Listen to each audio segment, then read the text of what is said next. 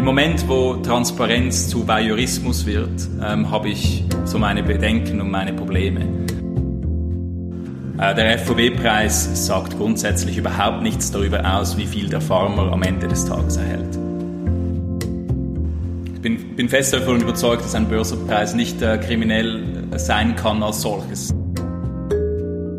Das Dramatische oder das Tragische an dieser Geschichte ist, dass dass ein hochindustrialisierter Kaffeefarmer in Brasilien zwangsweise mit dem Kleinfarmer in Nicaragua konkurrenziert.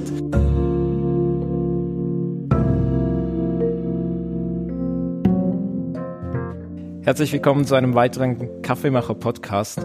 Heute mit einem ganz speziellen Gast und mit einem speziellen Thema, das, das irgendwie jeden bewegt, aber das ziemlich komplex ist. Es geht um Kaffeepreise, es geht um Free on Board, es geht um FOB, es geht um Produktionskosten, es geht um direkten Handel, es geht um FOT. Das sind alles abstrakte Begriffe und nur weil wir die immer mehr hören, erklären sie sich immer noch nicht von selbst. Also sprechen wir mit dem Experten.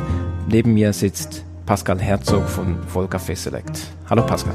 Hallo, danke, dass ich hier sein darf. Äh, danke, dass du, du kommst. Pascal, was, was machst du denn mit Kaffee? Warum bist du hier? Warum haben wir dich eingeladen? Ja, ich, ich grundsätzlich handle ich mit Kaffee. Wir bringen Kaffee aus äh, diversen Origins nach Europa und verteilen die dann anschließend äh, den Röstern, um ja, am Ende ein möglichst schönes Produkt zu sehen. Du bist bei Volcafé Select, das ist der Specialty Arm von Volcafé. Kannst du unseren Hörern kurz eine Einführung geben, was Vollkaffee genau ist und was der Unterschied zu Vollkaffee Select ist? Genau, also Vollkaffee Select ist ähm, der Specialty-Arm von Vollkaffee in Europa.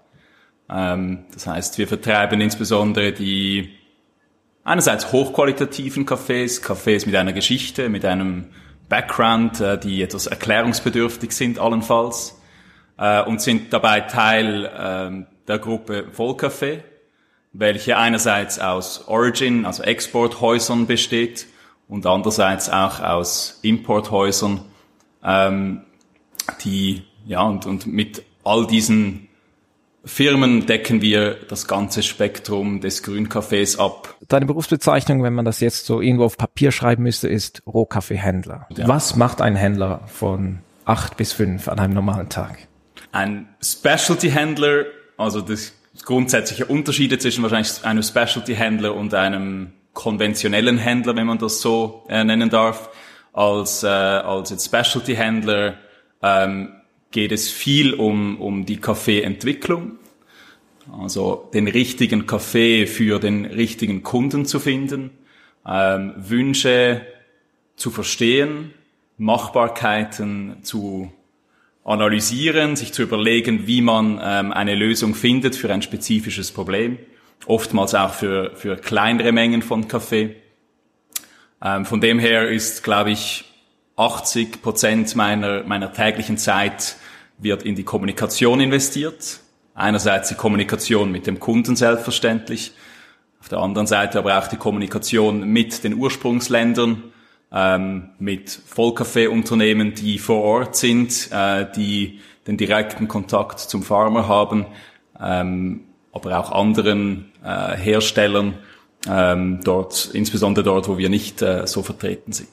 Jetzt gibt es bestimmt ganz viele Vorstellungen, wie so ein so ein Händlerbüro aussieht und was die machen und die schieben Zahlen hin und her.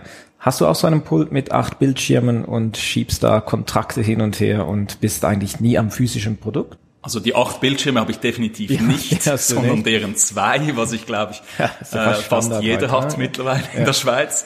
Ähm, ne, es ist, also einerseits hast du insofern recht, als dass jetzt in einem Wintertour-Büro ähm, nicht irgendwie, dass ich nicht inmitten äh, des Kaffeeslager, des Kaffeelagers selber sitze.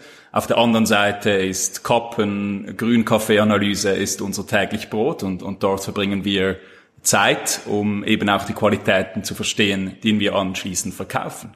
Am Ende des Tages kontrollieren wir jeden Container, jeden Sack, der durch unsere Hände geht, ähm, physisch, äh, indem dass wir eben ein Muster kriegen, das anschauen, uns überlegen, wo müssen wir sein qualitativ, äh, das anschließend in den meisten Fällen dann dem Kunden weitergeben, um, äh, um seine Einwilligung einzuholen, dass die Ware auch verschifft werden kann.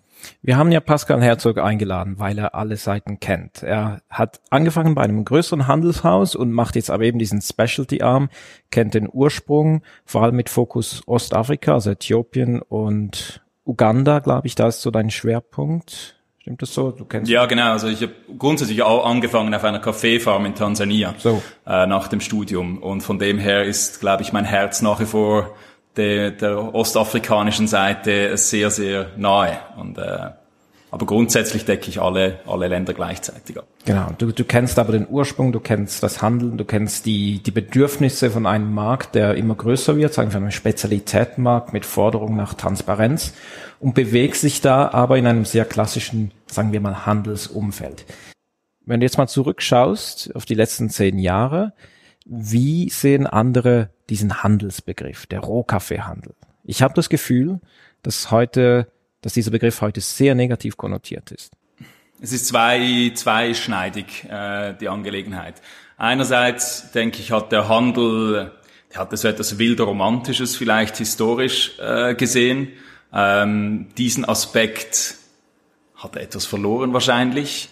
Ähm, ich denke, es ist ein gewisser Erklärungsbedarf vorhanden, zu erklären, um was es eigentlich geht, was ist die Funktion eines Handelshauses, weshalb, was, was ist die Daseinsberechtigung äh, in letzter Konsequenz. Und von dem her stelle ich schon fest, dass so eine, ein, eine aktive Auseinandersetzung im Gange ist. Ähm, eine Diskussion, die selbstverständlich äh, von vielen Seiten befeuert wird. Einerseits durch, durch Röster, die, die viele Fragen stellen, gute Fragen stellen, ähm, auf die man eine Antwort haben sollte. Äh, viele auch Produzenten, Exporteure. Ähm, und ja, das denke ich ist eine, eine Herausforderung, äh, dort, dort einen, einen Schritt weiterzugehen, aber auch eine, eine riesige Chance für eben Handelshäuser eigentlich mal ja, Stellung zu nehmen, sich zu äußern zu diesen ähm, oftmals komplexen Themen, die aber sehr, sehr spannend und relevant sind. Wir haben uns heute nichts Minderes als Ziel genommen, um all diese Begriffe, die herumschwirren, ähm, zu erklären. Wir steigen ein. Drei Begriffe, die wir heute erklären wollen, sind einerseits FOB, FOT und Cost of Production. COP wird das abgekürzt.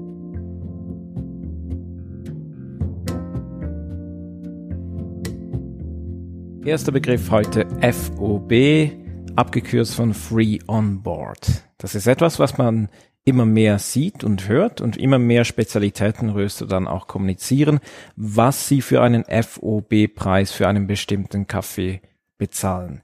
Free on Board, Pascal wird uns gleich erklären, was das heißt. Aber es ist so, ich habe jetzt eine Kaffeepackung vor mir und da steht drauf, dass der, dieser Röster hat 300 Cent pro Pfund FOB bezahlt. Also eine Transparenz über das, was der Röster bezahlt hat, aber an wen, wohin, was heißt das jetzt eigentlich?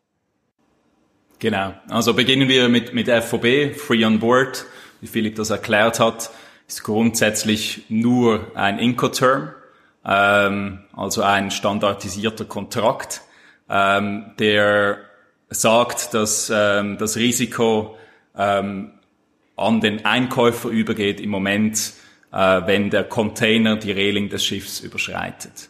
Die 300 Cent ähm, FOB bedeutet so viel wie, dass der Röster drei, äh, rund drei Dollar das Kilo bezahlt hat, im Moment, als der, der, der Kaffee das Ursprungsland verlassen hat. Wie genau dieser Preis alloziert ist, wer wie viel verdient, äh, das kommt aus, diesem, aus dieser Aussage nicht heraus. Das Einzige, was ich sagen kann, ist, dass 300 Cent, wenn man den globalen Markt anschaut, ein relativ hoher Preis ist. Sobald ich jetzt als Röster aber den FOB-Preis kenne und ich habe den finalen Preis, bis der Kaffeebar auf meiner Türschwelle steht, kann ich mit, einer, mit einem einfachen Dreisatz berechnen, wie hoch die Marge des Händlers ist? Grundsätzlich ähm, ja, kommt darauf an, wie man die Marge berechnet. Also wenn wir von einer von einer Bruttomarge reden, könnte das allenfalls stimmen, aber das ist etwas verwirrlich, weil Am Schluss ist der Kaffee ist erst in Buenaventura in Kolumbien auf dem Schiff, aber da verdient eine Reederei, die diesen Schiff transportieren, äh, diesen Kaffee transportieren muss. Da kommt eine Versicherung hinzu, die den, das Geschäft absichert in dem Sinne. Äh, dann kommt Finanzierungskosten für das Geld, das einem von der Bank ausgeliehen wird. Es kommt weiter wahrscheinlich ein Warenhaushalter äh, in Europa. Es braucht eine Trucking-Gesellschaft, eine, ein Lieferant, ein Spediteur, der den Kaffee vom Hafen abholt. Dabei bezahlt man dann noch Terminal Handling Charges und so weiter. Ähm, dann kommt das ins Warenhaus, und unter Umständen bleibt dieser Kaffee für eine gewisse Zeit in diesem Warenhaus. Dann wird er wiederum ausgeliefert ist die Frage, wohin wird er ausgeliefert, wie viele Kilometer, in welcher Menge wird er ausgeliefert.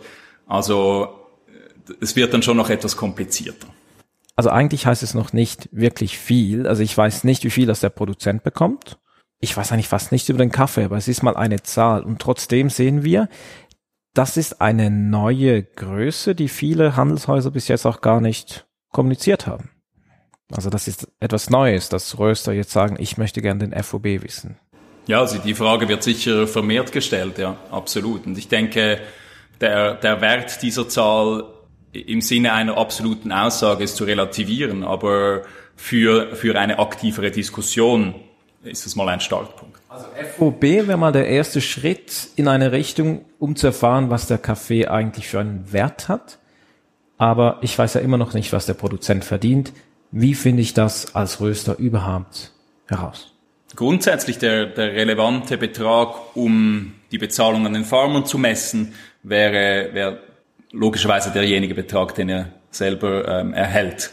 Und man könnte davon ausgehen, dass äh, ein Ex-Farmgate-Preis ähm, relevant ist. Und das mag auch auf viele Fälle zutreffen. Aber es gibt da halt massive Unterschiede von, von Ursprungsland zu Ursprungsland. Also Farmgate wird definiert als da, wo der Kaffee in welche Hände übergeht. Von der Farm zu, zu dem, der den Transport macht, bis zum, sagen wir, bis zum Container.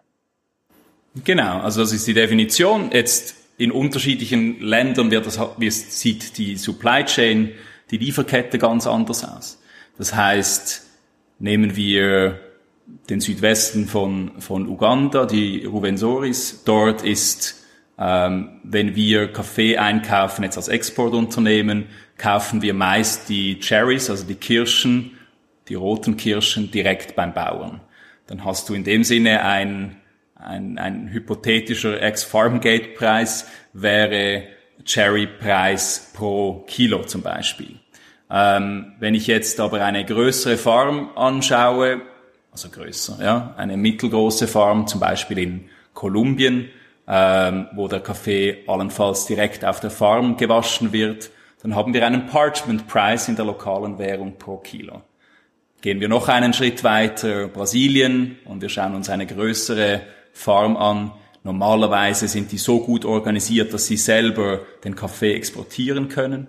Das heißt, ähm, dort fällt in dem Sinne der Ex-Farmgate-Preis weg, weil es ist dann bereits der FOB-Preis. Also von dem her muss man das Fall für Fall beurteilen, welche Größe eigentlich die relevante Größe ist.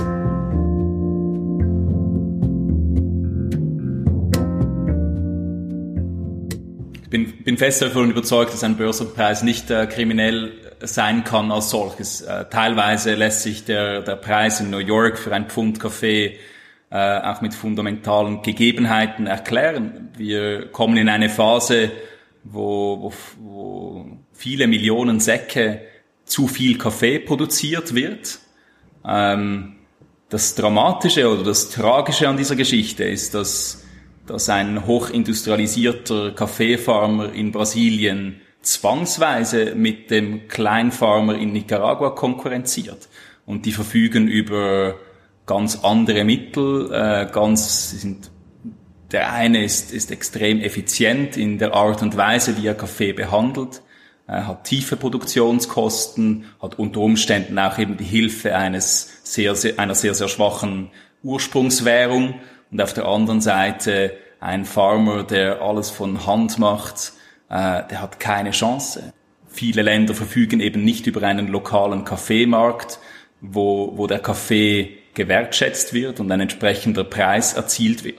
Wenn wir das jetzt umdrehen, dann kommt immer mehr das Bedürfnis auf und auch wir als Kaffeemacher, wir wollen so Kaffee einkaufen, wir wollen die Produktionskosten verstehen. Also was braucht es eigentlich? Also was sind eigentlich die, die wahren Warenkosten, die hinter diesem Produkt stehen. Wohin geht diese Reise mit den Produktionskosten? Es ist eine, eine enorme Herausforderung, wo viel investiert wird an Ressourcen, gerade auch bei Vollkaffee, um herauszufinden, äh, wie hoch sind die, die Warenkosten, die ein Bauer hat, um Kaffee anzubauen. So, und wenn wir jetzt aber nach Produktionskosten gehen, dann müssen wir zuerst mal die Produktionskosten herausfinden. Wie einfach ist das?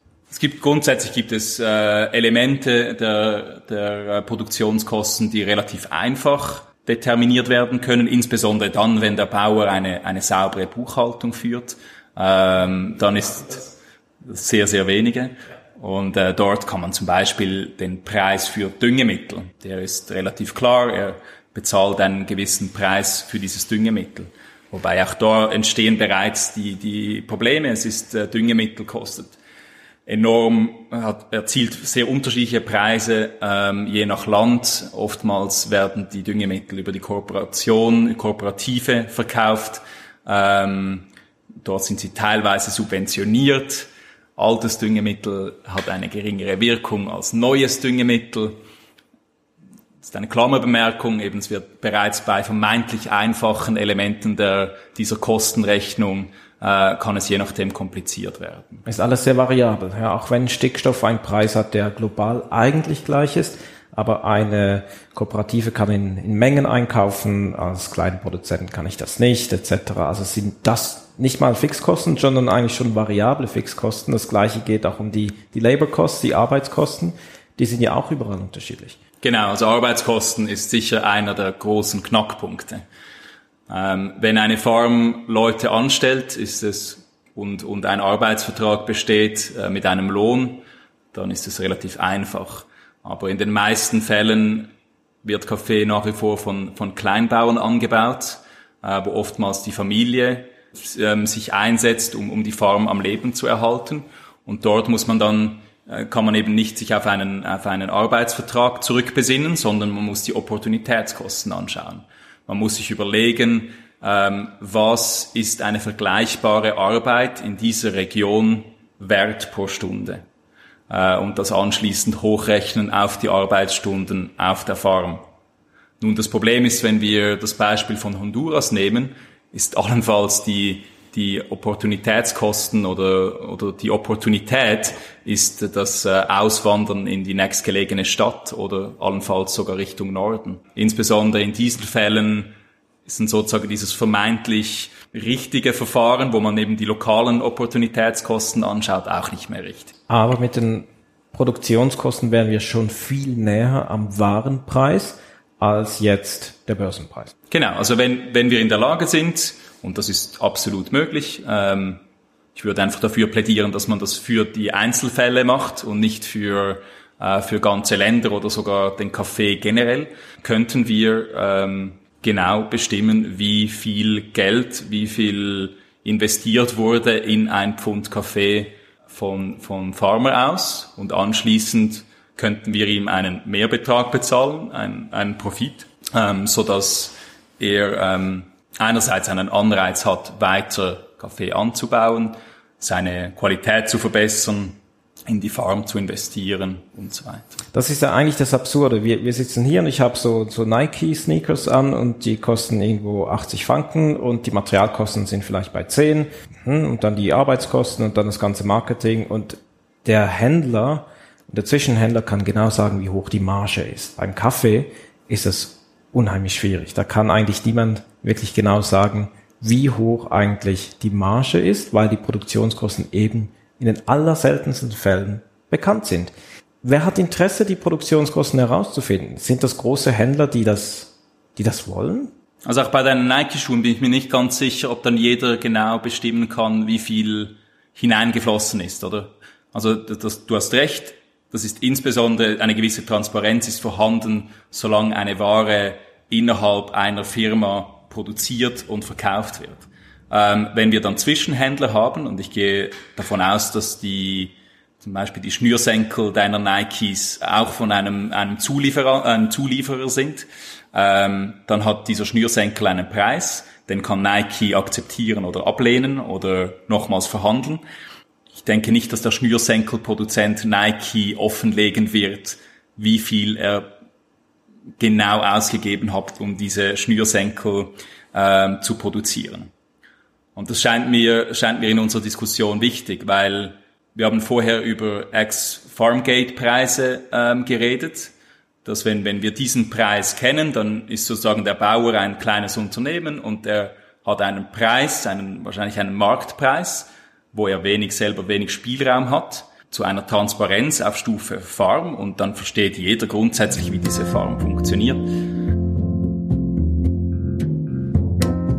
Also wenn ich jetzt als Röster Kaffee nach Produktionskosten einkaufen kann und ich Zugang habe, wirklich zu wissen, wie, wie teuer der Kaffee in der, in der Herstellung ist, dann kann ich eigentlich einen, sagen wir mal, fairen Preis bezahlen als alle angenommenen Preise, die primär durch Angebot Nachfrage bestimmt werden. Und du hast aber auch gesagt, das ist unheimlich individuell. Ich kann jetzt nicht annehmen, dass der Preis X überall dieselbe Bedeutung hat. Das sind hier zwei Beispiele, die ganz unterschiedlich sind, und zwar Äthiopien und China. In Sachen Produktionskosten, wie unterscheiden sich diese beiden Kaffeeländer? Genau, also du hast völlig richtig gesagt. Es ist, man muss immer die einzelnen Farmen anschauen. Was man allenfalls kann, ist einen, einen regionalen Durchschnitt errechnen, um als, als Vergleichspreis her, heranzuziehen, um nachvollziehen zu können, weshalb ein bestimmter Produktions, bestimmte Produktionskosten entstanden sind. Du hast von China und Äthiopien gesprochen. Das sind einfach mal so absolut generische Beispiele. Und es geht um, nur um Durchschnittsproduktionskosten. Also auch da hier ist, ist mit, diese Zahlen sind mit großer Vorsicht zu genießen.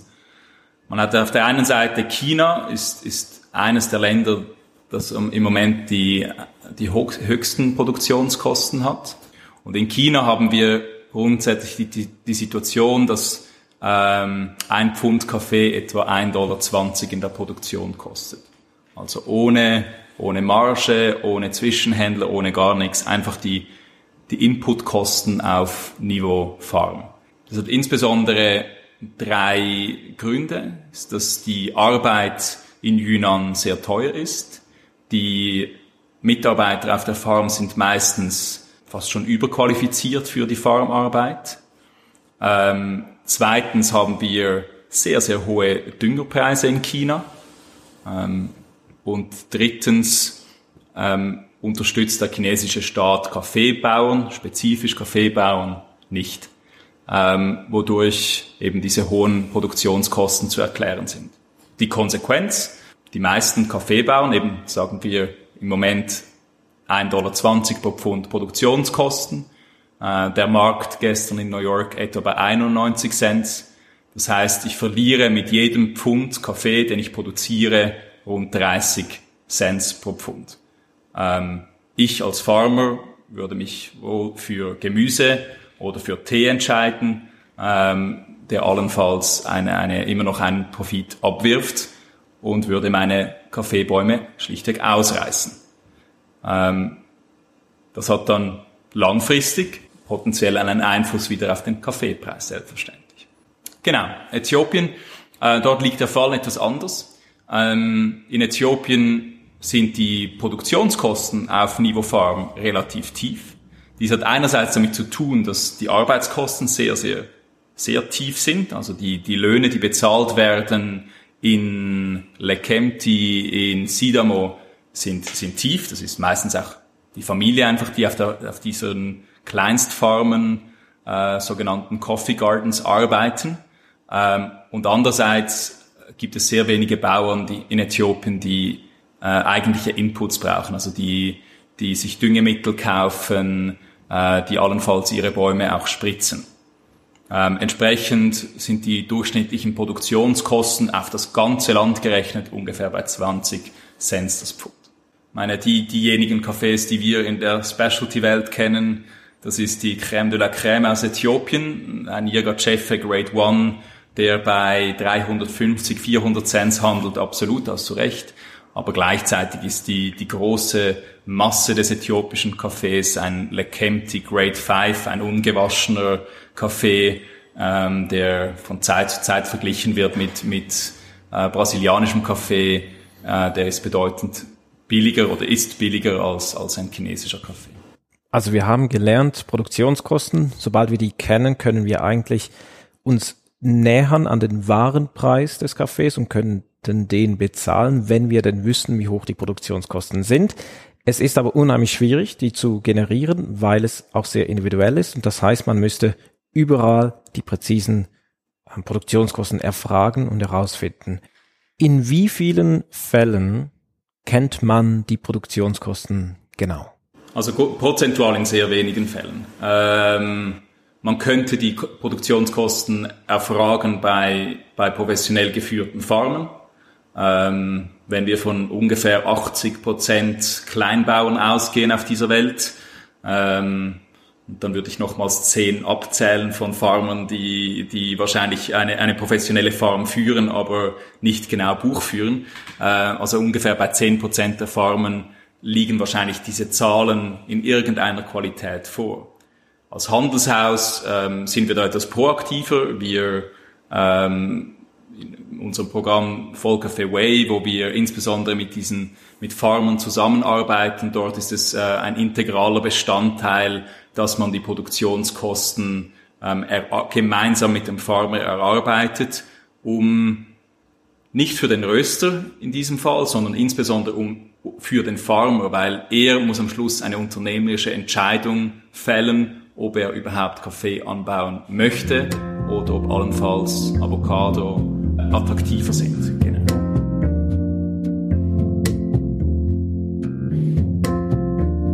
Pascal, in der Vorbereitung auf dieses Gespräch hast du mir ein paar Punkte geschickt und die finde ich jetzt sehr interessant. Du hast gesagt, beidseitige Transparenz, Fragezeichen. Was bringt das eigentlich? Transparenz ist Arbeit und die kostet Geld. So, dann, ähm, ja, was bringt denn Transparenz eigentlich? Äh, für mich ist das entscheidend ist für, für was, was ist die Absicht, wenn wir Transparenz verlangen? Ähm, wenn die Absicht ist, ähm, etwas zu lernen, äh, die andere Seite besser zu verstehen, allenfalls einen höheren Preis zu bezahlen, dann unterstütze ich das persönlich vollumfänglich. Ich finde das super. Ähm, können wir uns äh, reinknien und, und herausfinden, was genau der Bauer ähm, braucht an Mitteln. Aber wir müssen dann, auch verstehen, was der Exporteur braucht, was in der Produktion etc., was, was verlangt wird. Im Moment, wo Transparenz zu Voyeurismus wird, ähm, habe ich so meine Bedenken und meine Probleme. Konsequenterweise müsste man in diesem Fall dann Transparenz eben in beide Richtungen verlangen. Also wenn der Farmer da den, den Datenstriptease wagt, äh, dann, dann soll, und das der Händler auch macht, dann kann auch die Rösterei anschließend erklären, wie, wie sich ihre, ihre Buchhaltung zusammensetzt. Ähm, also dort ist einfach ja, müssen wir immer die, die, die Absicht im Hinterkopf behalten. Ähm, es ist, und was ich gemeint habe mit Transparenz ist Arbeit. Ähm, ich glaube, das ist nicht von der Hand zu weisen, dass Arbeitsstunden investiert werden, um herauszufinden, ähm, was zusammenkommt in, an Kosten etc. Ähm, und, und irgendwo müssen dann auch diese, Kost, diese Kosten nochmals abgewälzt werden. Also allenfalls kann es sein, dass dann der Preis auch leicht teurer wird, ähm, indem das eben viel mehr Arbeit dann hinter diesem Kaffee steckt, als hinter dem absoluten Standard, vielleicht sogar hochqualitativen, aber Standard-Kaffee, der einfach in Anführungszeichen ignorant gekauft wurde. Also Pascal, heute als, als Spezialitätenröster mit einem möglichst hohen Anspruch an Transparenz komme ich jetzt zu einem Händler und sage, ich möchte einen transparenten Kaffee. Was muss ich da genau sagen und was kann ich erwarten? Also von uns kannst du erwarten, dass wir, ähm, dass wir dir versuchen äh, zu helfen, indem dass wir versuchen, möglichst viel Daten über diesen Kaffee äh, zu erlangen, äh, zu verstehen, selber zu verstehen, äh, was in diesem Kaffee steckt. Voraussetzung ist, ähm, weil das ein enormer Aufwand ist, dass eine gewisse langfristige Beziehung zu dieser Farm besteht, Also auch von deiner Seite, dass ein gewisses Commitment da ist, äh, ein zweiseitiges Commitment, ähm, allenfalls auch eine gewisse Menge, ähm, die einfach diesen Mehraufwand rechtfertigt. Es gibt drei große Faktoren, die den Kaffeepreis beeinflussen. Mit Abstand der wichtigste sind äh, die, die, die Angebot-Nachfrage, wie viel Kaffee ist im Markt und wie groß ist die Nachfrage. Dann gibt es einen riesigen Faktor, der deiner Meinung nach unterschätzt wird, und zwar die Währungsschwankungen. Und das dritte wäre dann die Spekulation. Währungsschwankungen. Warum sind die so wichtig in der Preisbildung? Währung absolut entscheidend. Ähm, jeder Kaffee wird an einem Punkt, gerade über Ex-Farmgate, wie wir das so besprochen haben, in der lokalen Währung bezahlt und die globalen äh, Währungsmärkte sind enorm volatil. Insbesondere in Zeiten großer Unsicherheiten, äh, viel politischer Verschiebungen äh, passiert da ganz viel. Wir können zum Beispiel das, das Beispiel äh, Brasilien nehmen mit seinem neuen äh, Präsidenten Bolsonaro, der in einem in einer Riesenumbruchsphase ist, äh, gegen sein eigenes Parlament äh, kämpft. Dort schwächt sich im Moment der Real, die lokale Währung, stark ab. Ein schwacher, eine schwache Währung bedeutet also eine schwache lokale Währung. Eine schwache lokale Währung bedeutet grundsätzlich, dass der Export von Gütern attraktiver wird, weil man für einen Dollar mehr lokale Währung erhält. Das heißt, die brasilianischen Bauern unter Umständen, ähm, für die ist allenfalls der New York Preis nur sekundär, weil durch die Unsicherheiten und der, den schwachen Real kriegen sie nach wie vor einen attraktiven Preis. Und egal am Schluss, ob das Brasilien ist, Kolumbien oder ähm, ein Land in Afrika, dieses, dieses Prinzip ist, ist allgegenwärtig.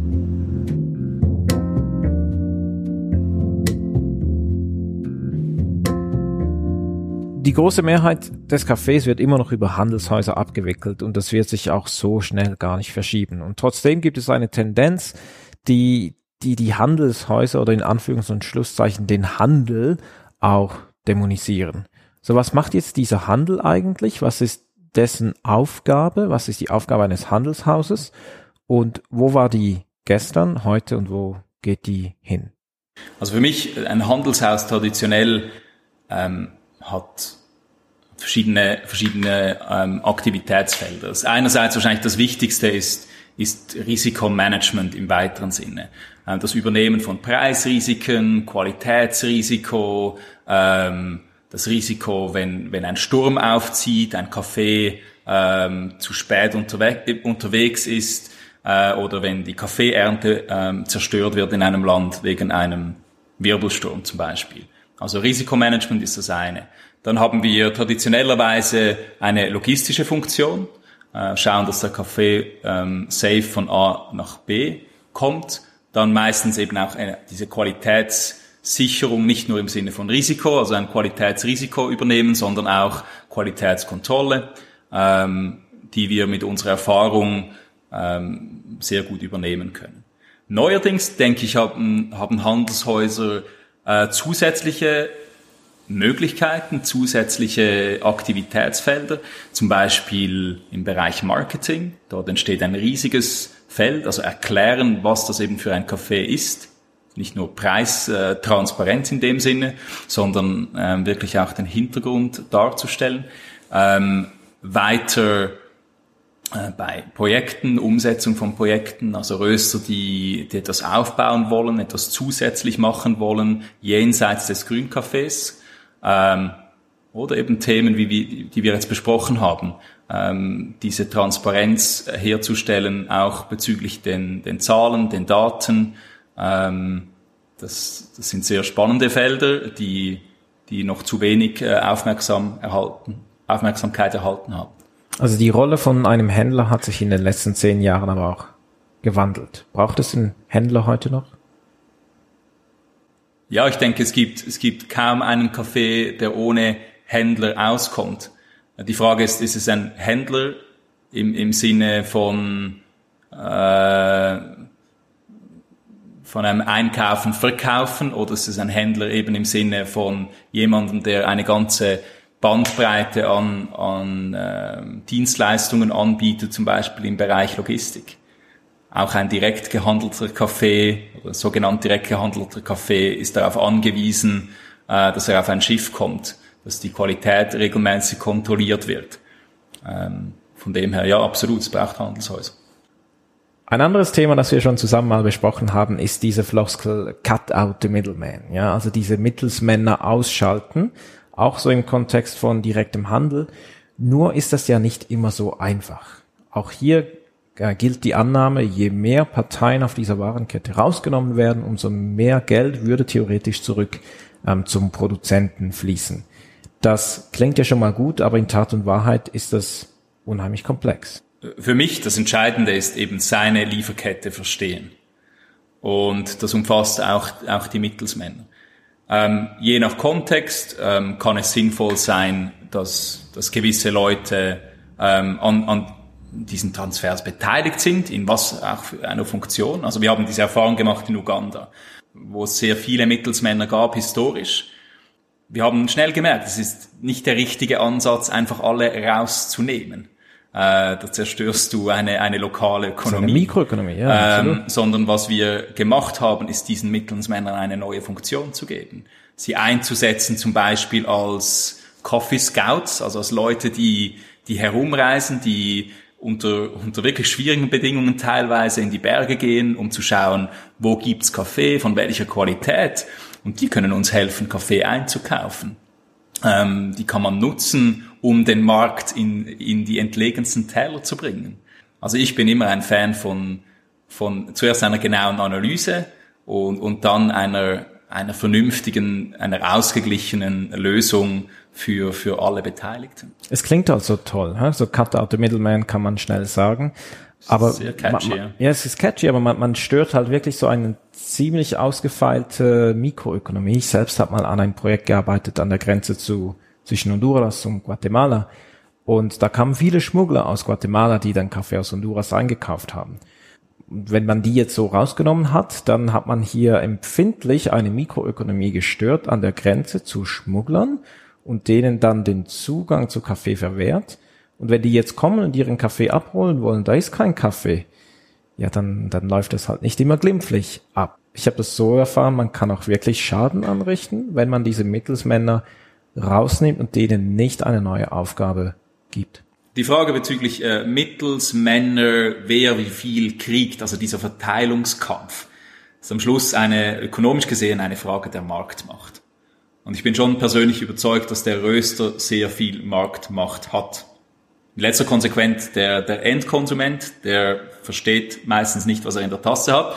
Äh, entsprechend dann die Retailer und eben die Röster, die, die das im Griff haben. Und ist halt schon die Frage, inwiefern der Röster Einfluss nimmt auf diese, auf diese lokalen Realitäten. Nicht, dass ich, ich habe nichts grundsätzlich dagegen, aber man muss sich einfach diesem Punkt bewusst sein. Ähm, wenn wir einen Supplier Market hätte, es gäbe viel zu wenig Kaffee, dann wäre der, der Farmer im Driver Seat und der Farmer könnte entscheiden, welchem Röster er den Kaffee verkauft und wie wir alle wissen, von dieser Realität sind wir sehr weit entfernt. Also im Moment sind wir tatsächlich in einer Situation, wo der Röster zum Händler, zum Bauern, zum Zwischenhändler, zum Exporteur gehen kann und seine Forderungen weitgehend auf, wenigstens auf den Tisch legen kann und dann muss sich die andere Partei überlegen, lasse ich mich darauf ein oder nicht. Glaubst du, dass es in der Zukunft vielleicht so Mischmodelle gibt, wo wo es mehr Hebel auf der anderen Seite geben wird. In 20 Jahren vielleicht, 30 Jahren, wenn alles zu heiß wird und da gibt's immer weniger Kaffee wegen Klimawandel. Ja, das kann, das kann sehr gut passieren, ja. Und das ist, äh, also es gibt viele Indikatoren, die dafür sprechen, dass, dass eine, dass eine gewisse Umverteilung in dieser Supply Chain äh, passieren wird. Ich, ich bin halt am Schluss bin ich überzeugt. Oder der, der Röster ist Unternehmer, der Bauer ist Unternehmer. Also sprecht zusammen als Unternehmer. Und ähm, ich, ich persönlich bin Fan von einer Lösung, wo der Röster zum Bauern geht und sagt, hey, was ist dir dein Kaffee wert? Was willst du für deinen Kaffee? Der Kaffee, der Kaffeebauer kann sagen, schau, dieser Kaffee, der hat diese und diese Qualität, für den möchte ich 200.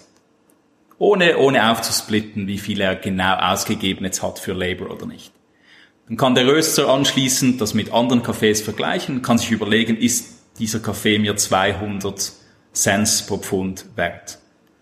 Wenn er zum Schluss kommt, ja doch, das, das, denn diesen Kaffee möchte ich, dann cool, dann kommt ein, ein Kontrakt zustande, dann geht er zum nächsten, zum Beispiel zu einem Exporteur und sagt den, fragt den Exporteur, hey, was brauchst du, um diesen Kaffee zu verarbeiten, äh, um diesen Kaffee aus dem Inland an den Hafen zu bringen und zu verschiffen. Der Exporteur kann wieder ein Angebot machen und man kann dieses Angebot annehmen oder ablehnen. Und weiter mit dem, mit dem Endhändler, mit demjenigen, dem Importeur, diesen Kaffee in Empfang, in, in, in Empfang nimmt, äh, in ein Warenhaus bringt und, und allenfalls noch zum Röster, in, in die Rösterei. Äh, auch dort, dass es dort zu einer Verhandlung kommt, ähm, einem Angebot und einer Annahme oder einem Weiterverhandeln oder was dann immer der Output ist. Und das, das entspricht meiner, meiner Vision einer ausgeglichenen äh, Lieferkette wäre völlige Preistransparenz eine neue Form von Neokolonialismus, wenn ich als Röster genau wissen möchte, wie teuer eigentlich die Produktionskosten sind bei einem Produzenten? Ja, am Schluss ist Information Macht und Macht kann missbraucht werden.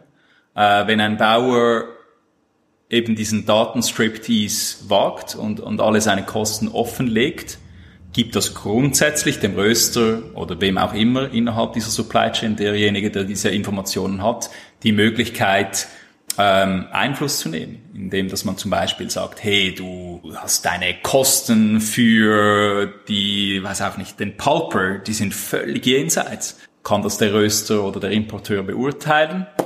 Gleichzeitig ist es ein, ein Tool, ähm, weil die allerwenigsten Produzenten wissen, wie hoch die Produktionskosten sind. Also wenn man die erstmal erläutern kann, hat man überhaupt eine Übersicht, ob ich überhaupt profitabel produziere oder nicht. Und ich glaube, diese Produktionskosten sind ein heißes Eisen. Wir arbeiten momentan ziemlich intensiv daran, wirklich unsere eigenen Produktionskosten in Nicaragua genau zu verstehen. Wir wollen das auch an anderen Orten verstehen, aber wirklich auch so, dass wir nicht eingreifen wollen, weil es wirklich sonst genau diese, der Benjamin manchmal dieses Geschmäckle hat von, von nur diesem Neokolonialismus. Ja, das Entscheidende ist ja wieder, am Anfang haben wir das Wort Literacy äh, diskutiert, also Wissen, Wissen generieren, Wissen haben, lokales Wissen haben. Und am Schluss ähm, hast du völlig recht, ich meine, es geht vor allem auch um das, die Farmer weiterzubringen im Verständnis, äh, wie produziere ich Kaffee? Macht das Sinn, was ich mache? Oder sollte ich eigentlich auf diese verdammten Avocados setzen? Äh, weil dort entsteht eben mehr Wert, äh, weil einfach der, der Farmer zu einem besseren Unternehmer wird. Produktionskosten, FOT, FOB, Direct Trade, Price Literacy, Handel gestern, heute. Pascal Herzog von World Café Select hat viel beantwortet, aber ich glaube, es gibt immer noch viele Fragen. Schickt uns bitte eure Fragen, falls jetzt neue Fragen entstanden sind, wenn da Dinge sind, die wir noch nicht ganz griffig erklären konnten und wir würden das gerne in Zukunft nochmals aufnehmen, weil das wirklich ein Thema ist, das uns selbst beschäftigt, weil wir das Gefühl haben, dass dieses Thema auch immer wichtiger wird, nicht nur für Röster, nicht nur für Cafés, sondern eben auch für den in Anführungs- und Schlussstrichen Handel, der sich damit auseinandersetzen muss, weil auch Röster eben immer fordernder werden.